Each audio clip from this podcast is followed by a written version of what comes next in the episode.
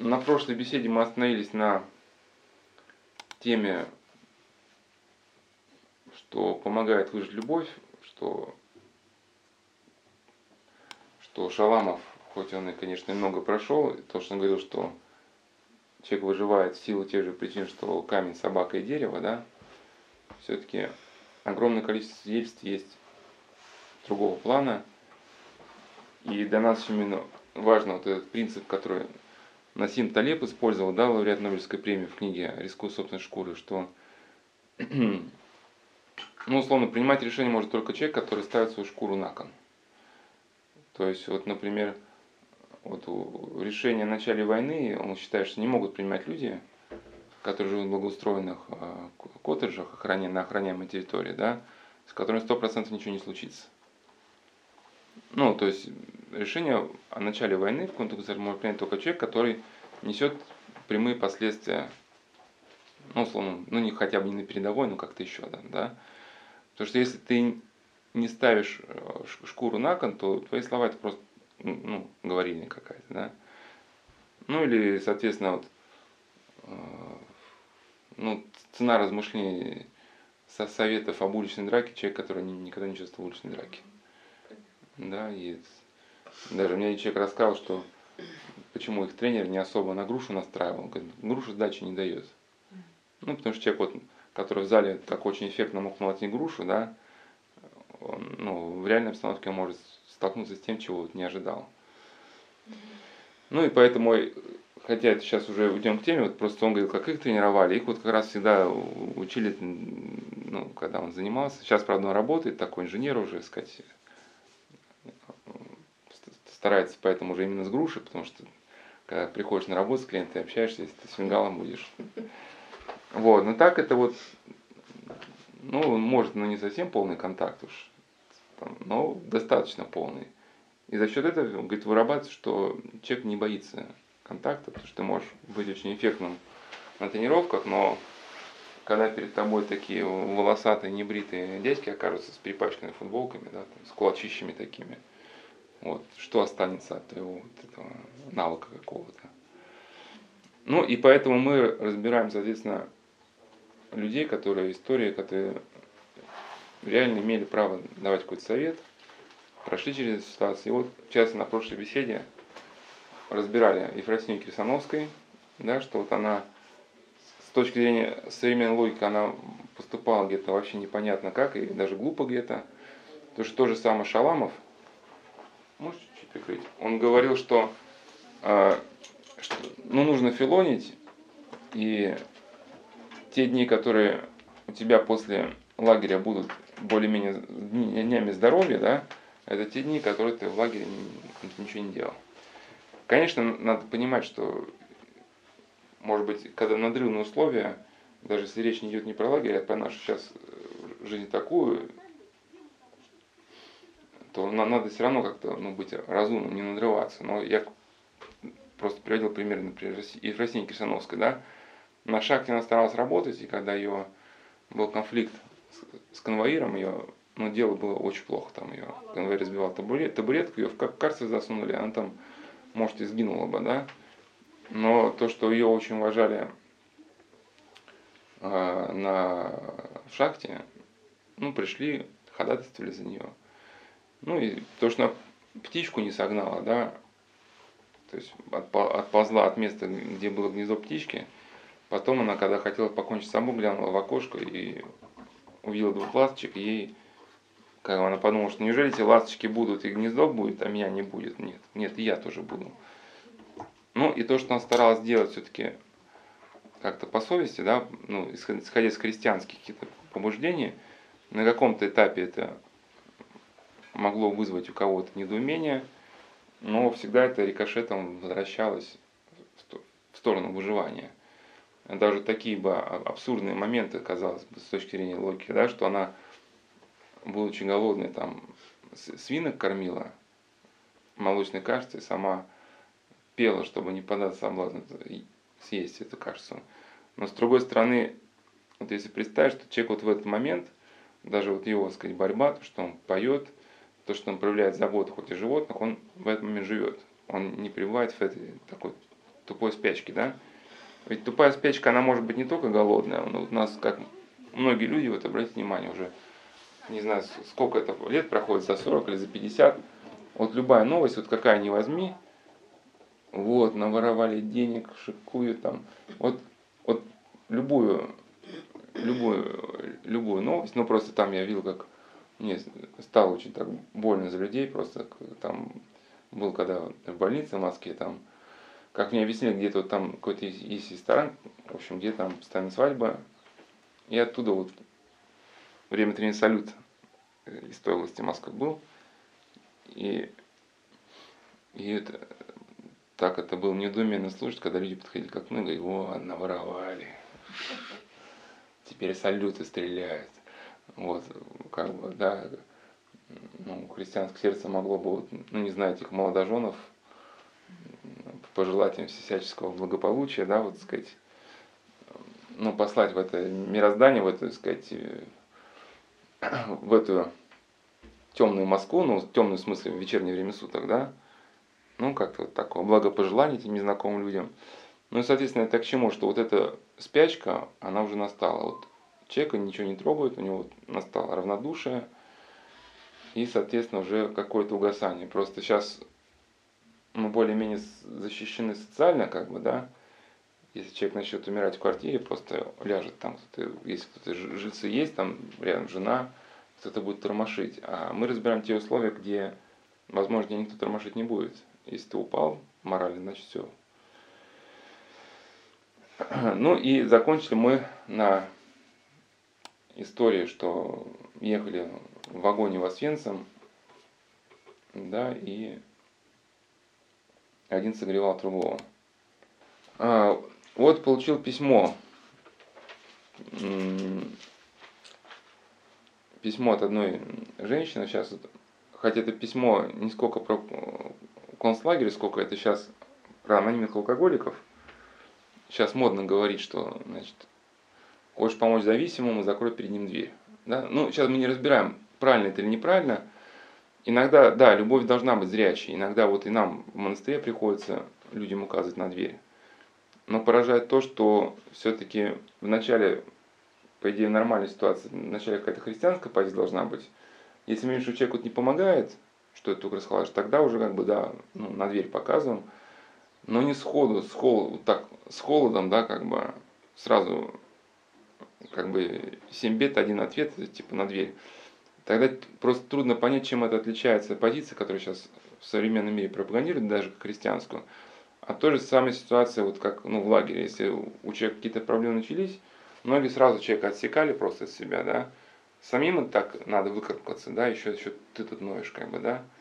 И поэтому даже поэтому говорю, что вот этим людям, которые стали морально опускаться, им они, ну, с помощью было очень тяжело, потому что люди экономили силы для себя, и кого-то еще морально вытаскивать, это надо быть вот типа как отец Арсений, да, потому что ты и так на грани, может, самоубийства находишься.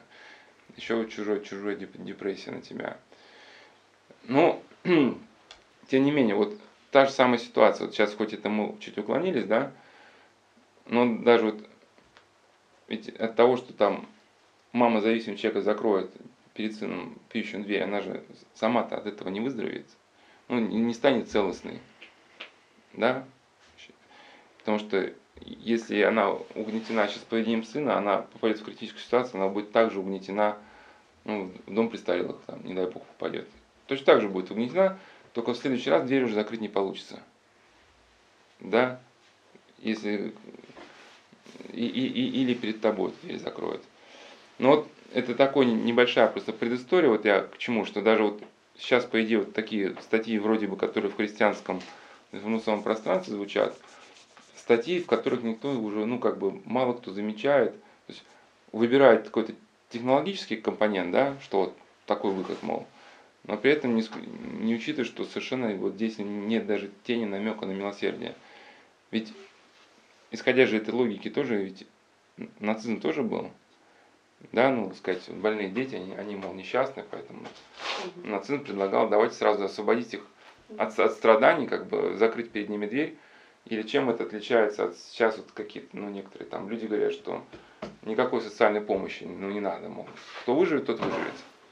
Это что же как предполагается, как, ну, что там людям помочь там, сформироваться. Но это, э, это сейчас по другой причине. Просто вот эта женщина прислала письмо. Опять сейчас мы не разбираем вопрос, как надо быть с алкоголиком, надо действительно где-то это выход с любовью, сказать, мотивировать его на работу отсутствием еды в доме. Ну, например. Но это все работает только когда вот есть какое-то милосердие, когда он чувствует, что к нему относятся как к человеку. Я лично, мне трудно в это поверить, что если человека просто отсекут от семьи, что даже если он выздоровеет, что он прямо такой весь такой простивший, такой любящий, вернется и скажет, я понял, что когда был алкоголиком, мы поступили с ним хорошо. Мне кажется, ну, вполне возможно, что он, он выздоровеет, но вас будет иметь потом на счету. Да, и когда с вами в косом переулке встретится, да, он вам припомнит. И вот прямо, не знаю, мне кажется, простит ли он маму свою такой человек. Если мама с любовью сказать, Вася, вот, ты должен все-таки как-то выкарабкиваться, тогда он поймет, как Мамонов. Говорит, мама выгнала когда-то его из дома, когда он хиповал. Ну, но он говорит, ну все это было с такой любовью, потому что тому, что выгнали из дома, предшествовали мамины какие-то разговоры, слезы. И мама показала все-таки как бы, ну, другие материнские качества, а это уже был как, ну, как такой жест осмысленный. Она переживала много, но он понял его. Но когда это не то, что это единственный вариант, пуля в голову, в общем, это не единственный метод лечения головной боли. А? Ну, в общем, а, поразила история, а и вот это нишанство, просто я как это связываю с тем лагерем. Сейчас мы просто была лекция какого-то современного христианского, э, забыл фамилия, ну, человек там начитанный Геродотов, Сократов, что он только не читал, и плюс он такой, христианская голова у него, и вот у него была лекция про Ницше, человек, который создал 21 век. То есть и сталинизм, и гитлеризм был замешан на идеях вот ницшанства, и вот это ницшанство в разных видах, оно ну, проникает и сейчас том числе вот через эту позицию, да, как бы все там понятно, что человек-то не работает, надо как-то мотивировать, но не так сходу, раз там с таким холодом, все, выпил, давай, до свидания. То, что может ведь отомстить, ну, про женщину, в общем.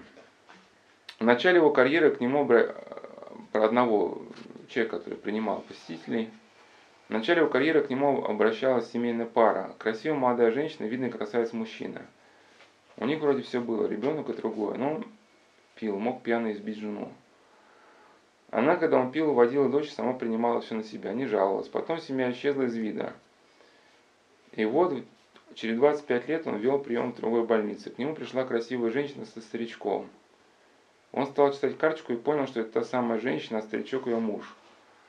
Он стал слабоумным, считал ее своей мамой. Пить он не мог, но ему надо было по чуть-чуть все время для поддержания жизнедеятельности. И она ему выдавала маленькие дозы. Врач спросил, как они живут. Она ответила, а хорошо. Я всегда мечтала, мечтала, что мы с Васенькой будем гулять вместе. Вот теперь гуляем. Дочка выросла замечательно. Врач закончил рассказ словами. Ну что это скажешь? Это любовь. Она всю жизнь о нем заботилась, поэтому сохранилась такой. Ну, мозг жил. Да, выражаясь нейрофизиологически, мозг жил, когда Ефросиния Кирсановская кормила свинок. И вот вы посмотрите на ее фото, какое фото было, когда она прошла лагеря. Это, но она жила всю жизнь как монахиня, верующая была. Она, по сути, эти три обета монашества она исполнила в жизни.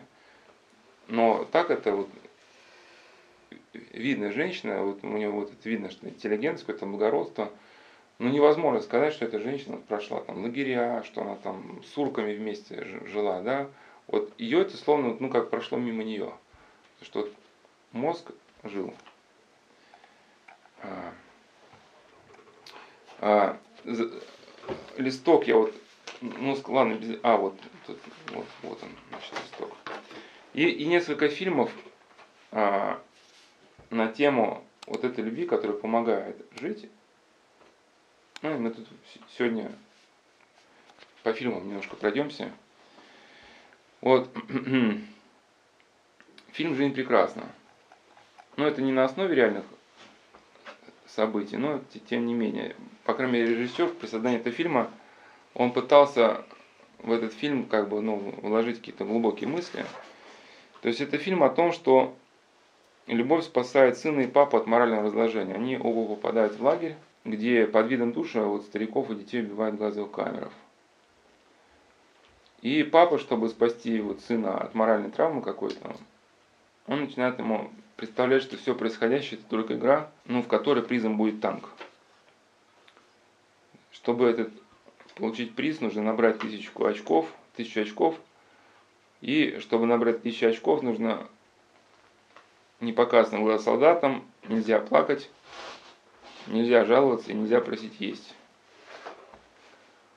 И ребенок, несмотря на то, что вокруг смерть, боль и кровь, верит своему папу, что это только игра. И они играют, и сын выживает. И вот что режиссер говорит об этом фильме. Мне понравился замысел истории любви. А, то есть там половина э, жизни это, половина фильма это мирная жизнь, вторая половина это уже лагерь. Причем он там, я вот не помню, в лагере с супругой или, или с супругой, или без супруги. Ну, в общем, Первая половина точно, точно с супругой, у них была такая очень любовь какая-то, да, такая глубокая. И что говорит режиссер? Мне понравился замысел истории любви. Человек полной жизни, абсолютно свободный. Это образ свободы, внезапно его взяли и поместили в этот ужас. В ужас самого жуткого места в мире и самого безумного. И чтобы защитить своего сына, семью, он говорит, что это все понарошку, потому что на самом деле это не должно быть правдой это игра, они шутят. Ну, прокомментирую. Вот у Фадея Тавницкой замечательные слова, что свобода, на самом деле, это свобода от тирании мысли. То есть у нас есть какие-то патологические мысли, да, которые нас мучают. И вот свободный человек тот, который свободен от этих мыслей. Вот, страха, ненависти, раздражительности, да. Но второй момент, что э, насчет игры, игры надо быть чуть аккуратнее. Это вот, когда мы разбирали тему бесед про, игра, про игру, да, про игровой механизм, я вот ссылался на книгу Никольская. Она хоть женщина неверующая, у меня такая возникла мысль чуть-чуть дополнить все-таки, что она пишет, то что она многих переживаний просто ну, не совсем учитывает. Вот части вот, вот эта ситуация, которая с Гвидо произошло, там по ее книге не очень она присутствует, потому что она ну, брала как для нее вот как человека неверующего были какие-то набор таких представлений. Но в заключении была очень мысль хорошая. Она пишет, что, что значит, в человеке есть разные вот уровни эффективного развития, и уровень какого-то пластичного ухода от препятствий, и уровень, что мы там стереотипы какие-то себе создаем. Ну, например, вот в этом уходе от препятствий, то есть там, например, там ответок в лесу, да, но а потом понимать, чтобы в лесу двигаться, можно там какие-то там может, санки, ну, изобрести что-то такое, да. Но на этом уровне тоже нельзя застревать, потому что если у вас отобрать санки, они сломаются, вы начнете там плакать. Поэтому вы, третий уровень, это уровень экспансии. Вы, когда встречаетесь с препятствием, против которого ваш стереотип бессилен, вы не паникуете, а вы начинаете думать дальше. Ну, и если на этом уровне человек остановится, тоже не, не будет нехорошо, потому что когда человек совершает экспансию в мире, она же, ну, например, он, если он не, свои желания не э, регулирует ну, через соотнесение с желаниями других людей, да, он может стать, ну, как раз вот игроком, который будет все там продавать, всеми манипулировать, ну, то есть он активно будет что-то придумать, придумывать и уже оторвется от каких-то здоровых основ жизни. И вот уровень эмоциональной регуляции. Но это к чему? Она пишет, что ну, в идеале человек должен так развиваться, чтобы у него вот все это было в комплексе. Потому что, например, если ребенок боится, но его не в комплексе развивает, то вот то, что ты мне писал про психологию, да, например, вот одним моментом, например, игрой. Ребенок плачет, что боится дяди плохих, а мама говорит, ну, сынок, дяди плохие по ночам спят. Иди к мамочке там, вот, и тебе не будет страшно. На каком-то этапе это поможет. Но потом ребенок вырастает, мама уезжает в отпуск или в командировку. Значит, мама нет, ребенок бьется в истерике, да, потому что он привык, что единственный страх твой может связаться только когда мама рядом. А потом вдруг он смотрит какой-то фильм про грабителей, где оказывается происходит крушение языка мира, что плохие дяди, они по ночам как раз и грабят все там, да? И он понимает, значит, что... И, соответственно, к чему? Что на первом уровне мы э, страх связали свой, да? Но за счет того, что целостная наша личность, она не развивается, то когда-то мы сталкиваемся с ситуацией, что, то есть, как Никольс говорит, что прямолинейная попытка решить проблему, она может привести к обратному результату. То есть страх усилится. Да, потому что, ну я к чему, что это просто фильм, я просто прокомментирую, что страхи все-таки игрой, это, ну, это может быть чревато их пытаться как бы, да, связывать. Все-таки это воспитание целостной такой личности, да, которая, ну, идея понятна, дальше. дальше. Когда Гвидо влюбился, его жизнь изменилась, потому что когда ты охвачен любовью, ты как будто оказываешься внутри собора. А снаружи ты этого не увидишь, а внутри ты видишь отражение, луч света в зеркале, которое становится разноцветным. Фантазия Гвида становится такой, как луч света в соборе, когда он становится разноцветным. Вот почему он такой сильный. Ну, это к вопросу, вот, что целостная личность, да, ну, Гвида примитивно к страху ребенка сумел подобрать какой-то, ну, какую-то, может быть, модель, да, но все-таки вот за счет того, что он был э, не то, что на уровне Макиавелли, там, да, значит, такой подковерные интриги какие-то, он мог сопротивляться, у него вот это была иммунитет. Или вот как Насим Талиб в своей другой книге говорил, да, у него есть такая толстенная книга, называется «Антихрупкость».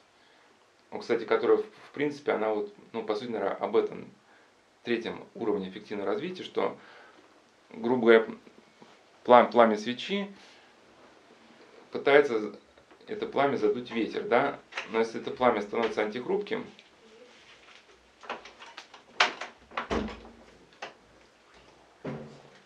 приобретает качество антихрупкости, то пламя свечи вместо того, чтобы еще задуть, развивая, ну, раздувает это пламя. Ну, идея стоит, что вот основная идея нашей беседы, что вот именно процессу разложения человека может представить только противостоять, когда у нас формируется какая-то ну, доминанта, не одно или два каких-то качества, а целая система представлений, качеств, навыков, которые плюс и, и вера, и все, все, все, все, сцеплено вместе воедино, да, в гармоничном ключе и направлено на какую-то единую цель, вот, связь со Христом. Значит, в этом фильме показана история любви, чтобы защитить невинность и чистоту. И не переставать верить в то, что любовь и воображение никогда не умирает. Этот фильм очень важен, потому что это новый способ рассказать историю детям и всем остальным еще раз услышать ее. Это режиссер все пишет. В одну секунду среди ясного неба происходит перемена в нашей жизни страшная. Наша счастливая жизнь разбита, видимо, причин этому нет. И причина этому безумная жестокость нацистов. И Гвида спасает своего ребенка своей любовью. Потому что любовь сотворила этот вымысел, этот, эту игру. Его изобретательность огромна. Она охватывает все, все вовлекает. Он ведет ребенка, это как идеальный родитель, потому что он ведет ребенка через жизнь. Через тот очень сложный момент. Но так, чтобы ребенок сам его прошел. А игра это перевод язык понятный ребенку. Мы, кстати, говорили, что если у человека есть доминантное лицо другого, то он окружающую реальность ощущает ну, гораздо более тонко и полно, чем ну, остальные люди. Потому что у него, то есть, грубо если вы способны заметить перемену на лице собеседника от того, что вы рассказали, что-то для него неприятно, вы сумеете заметить и что в реальности что-то угрожающее появилось, никто не увидит, вы увидите. Значит, Игра это перевод на язык, понятно ребенку, чтобы он понял, что происходит, иначе ему было бы непонятно. Ну, вот, кстати, вот одна у нас была паломница, она как раз вот э, логопед, и вторая у нее специальность невролог, кажется, детский. И вот она говорила об одной из проблем современного воспитания, что это опережающее развитие, но, наверное, наверное ну, дополняю, наверное, катастрофа, да, Э, детей лишают детства, но вот она говорила про опережающее развитие, что ну, до определенного возраста ребенок способен понимать вещи только через игру. И, соответственно, образование, если что-то добиться, оно должно учитывать фактор. Если ребенка с детства пытаться сделать таким сверхсерьезным, ну, от себя просто дополняю, вот мальчиком, который уже входит в первом классе в пиджаках, у него этим гелем волосы на пробор такие, да, так, э, заложены уже так, то он просто эти знания, ну, возненавидит процесс получения знаний. То, то есть ну, на каком-то этапе, может, он будет слушаться, но потом у него возникнет отторжение. Но это и в рукопашном бою, вот, первый уровень, сказать, шаги в рукопашный бой, вот через игру.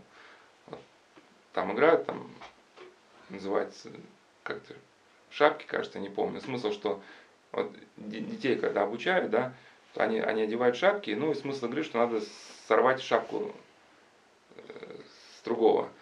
Ну, понятно, это игра, но что, что, что имеется в виду, что если ты сумел сорвать шапку с другого, если ситуация будет боевая, ты, значит, можешь ему быстрее как бы донести свою подачу, да.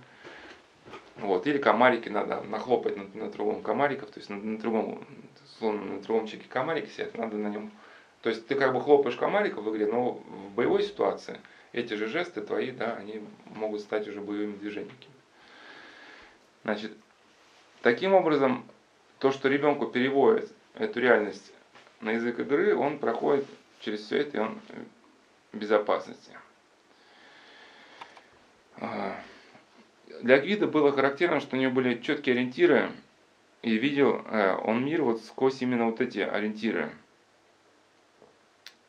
И вот это, по всей видимости, любовь и основа на ориентиров делает то, что он был таким очень гибким и пластичным. И волен был проявлять себя, как считал нужным, а не только сквозь призму определенного стереотипа. Видит возможность там, где другие не видят. Вот мы на, в прошлых годах мы как раз разбирали вот этого академика Ухтомского, что именно вот главная доминанта, как он считал, доминанта на лицо другого, она дает человеку возможность познания. То есть если вы признаете рядом с собой ну, другое бытие, если рядом с вами существует ближний, то вы, когда наукой будете заниматься, увидите какие-то закономерности, для которых у других были закрыты глаза. Также было важно, что у него были цели отличные от цели выживания. Вот мы говорили, да, чтобы выжить, необходимо было найти что-то, что э, не давало бы тебе слиться с текущим регламентом вот этой обстановки. То есть у него была, условно, если может сказать, вот какая-то своя игра.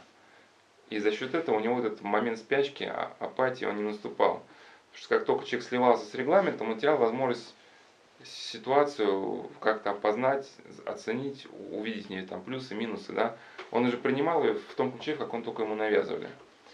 И вот, если вот вникнуть в все истории выживших людей, для них это характерно, что вот именно играть по своим правилам. И где-то используя используя возможность ситуации, да, как бы притягивать на, какую-то свою сторону. И вот за счет вот этой способности, то, что у него были цели отличные от цели выживания, он мог находить лазейки во всей этой жесткой продуманной системе, именно заточенной на уничтожение людей. Потому что ему было, мозг работал, то есть, если, грубо говоря, ваш мозг работает, то вы находите решение. Да? Если у вас мозг работает только там, где взять хлеба, а вы хлеба не видите, вы ничего другого не видите, ему было спасти ребенка, да, и, соответственно, как спасти, там, нам надо там еда, скрыть его. И он начинал эту систему просчитывать, это, анализировать, и через это он ее стал изучать. Э, пытался свой мир, тоже очень важно, реализовать в условиях лагеря, то есть сохранить что-то, что не слилось с этим регламентом. И вот это стремление сохранить свой мир в условиях э, лагеря порождало способность к нестандартному поведению – то есть создать особый мир для своего ребенка, в котором он был защищен. Гвида физически погиб, но внутренне он не был убит. Прожил как свободный человек, и в его жизни были ну, какие-то ценности, и поэтому, как писал Ван Лин, да, здесь можно принять слова, что, что у него были какие-то там диалоги там, о, о вере и об атеизме. Он говорит, я, так сказать, ну, даже если эту мысль Ивана можно э, и других авторов привлечь, да, вот даже вот закон сохранения энергии, да, вот если вот те ценности, которые вот сейчас мы ощущаем в себе, и вот этот внутренний мир, если даже физические законы говорят сохранение энергии, да, неужели все это как бы должно погибнуть? И, и понимает, для чего он принимает страдания, и, соответственно, вот эти страдания не теряют вот это свое жало. Какие выводы? Значит, лазейки находятся тогда, когда у человека существуют цели отличные от, непосредственно стремления выжить, не только сохранение личности, но и ее развитие. Когда он пытался сохранить вот именно свою личность в этих условиях.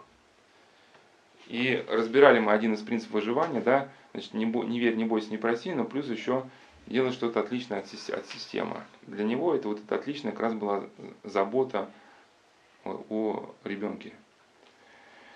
И как раз очень, ну, наверное, вот важный момент здесь, почему вот мы, то есть разбирали мы на беседах, а, что целям выживания могут препятствовать различные ну, такие, как, как бы их назвали сейчас, дисфункции, например, там, параноидальная дисфункция, то есть человек там всех подозревает везде, ну, пытается все видеть какие-то козни.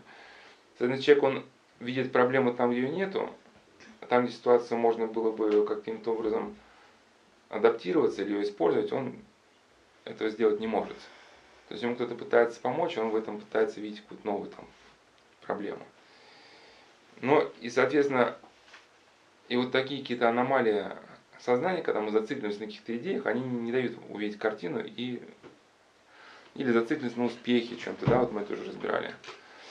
И также вот здесь э, э, можно также такой вкратце, ну, некая, ну, не дисфункция, некая проблема сознания сказать, что вот пограничное расстройство. Вот как раз вот, вот это разнообразие к виду, что он как луч, да, ну, в этом, сквозь витраж преломляется.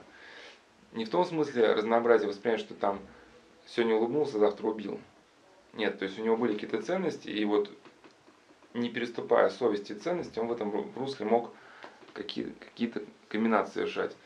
Вот в чем характеризуется пограничное расстройство? Эти люди, они очень такие конфликтные, и вот они ситуации могут видеть вот, значит, то они тебя могут боготворить, ты для них самый лучший, но стоит тебе допустить не прийти вовремя на встречу, все, теперь ты сам плохой.